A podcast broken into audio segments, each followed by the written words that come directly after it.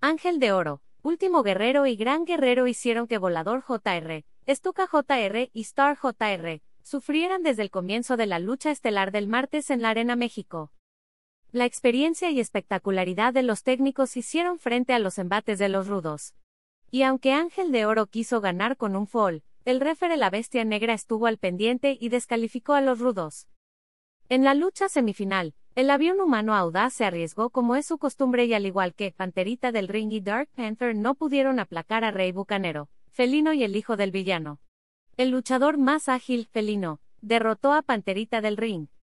Una gran batalla, dieron la ruda seductora, Tiffany y Era, quienes se impusieron ante unas duras rivales como Vaquerita, la Magnífica y la Guerrera. Al final Tiffany exterminó a la capitana técnica Vaquerita dejando sus espaldas planas.